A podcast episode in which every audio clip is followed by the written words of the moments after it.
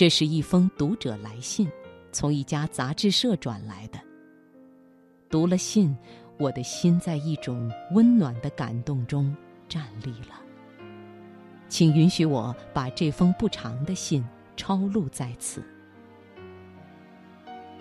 不知道该怎样称呼您，每一种尝试都令自己沮丧，所以就冒昧的开口了。实在是一份由衷的生命对生命的亲切温暖的敬意。我记住您的名字，大概是在七年前。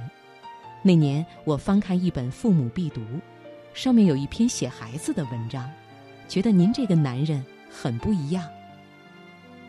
这回读您的《时光村落》里的往事，恍若穿行乡村，沐浴到了最干净、最暖和的阳光。我是一个卑微的生命，但我相信您一定愿意静静地听我说。我从不愿把您想象成一个思想家或散文家，您不会为此生气吧？也许再过好多年之后，我已经老了，那时候我相信，为了年轻时读过您的那些话语，我要用心说一声谢谢您。信尾没有落款。只有这一行字：“生命本来没有名字吧？我是，你是。”我这才想到查看信封，发现那上面也没有寄信人的地址，作为替代的是“时光村落”四个字。生命本来没有名字，这话说的多好啊！我们降生到世上。有谁是带着名字来的？又有谁是带着头衔、职位、身份、财产来的？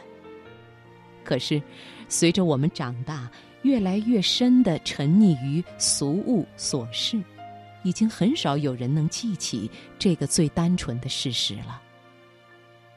我们彼此以名字相见，名字又与头衔、身份、财产之类相连。结果，在这些寄生物的缠绕之下，生命本身隐匿了，甚至萎缩了。无论对己对人，生命的感觉都日趋麻痹。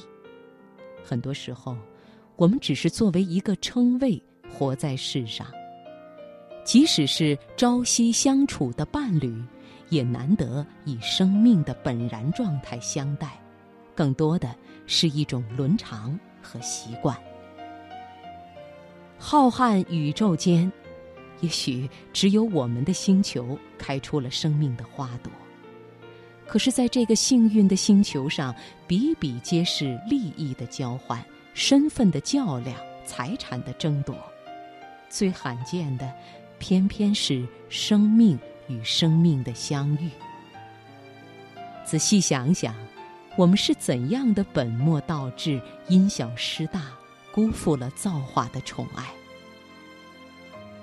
我是，你是，每一个人都是一个多么普通又多么独特的生命，原本无名无姓，却到底可歌可泣。我，你。每一个生命都是那么偶然的来到这个世界上，完全可能不降生，却毕竟降生了，然后又将必然的离去。想一想，世界在时间和空间上的无限，怎能不感到一个生命与另一个生命的相遇是一种奇迹呢？有时我甚至觉得，两个生命在世上同时存在过，哪怕永不相遇，其中也仍然有一种令人感动的因缘。我相信，对于生命的这种珍惜和体悟，乃是一切人间之爱的至深的源泉。你说你爱你的妻子，可是，如果你不是把她当做一个独一无二的生命来爱，那么。你的爱还是比较有限。你爱她的美丽、温柔、贤惠、聪明，当然都对，但这些品质在别的女人身上也能找到。唯独她的生命，作为一个生命体的她，却是在普天下的女人身上也无法重组或再生的。一旦失去，便是不可挽回的失去了。世上什么都能重复，恋爱可以再谈，配偶可以另择，身份可以炮制，钱财可以重挣，甚至历史也可以重演，唯独生命不能。愈是精微的事物，愈不可重复，所以，与每一个既普通又独特的生命相比。包括名声、地位、财产在内的种种外在遭遇，实在粗浅的很。既然如此，当另一个生命，一个陌生的连名字也不知道的生命，远远的，却又那么亲近的发现了你的生命，透过世俗功利和文化的外观，向你的生命发出了不求回报的呼应。这岂不是人生中最令人感动的际遇吗？所以，我要感谢这个不知名的女孩，感谢她用她的安静的倾听和领悟，点拨了生命的性灵。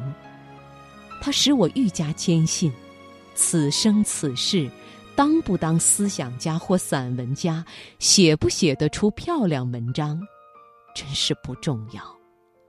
我唯愿保持住一份生命的本色，此中的快乐，远非浮华功名可比。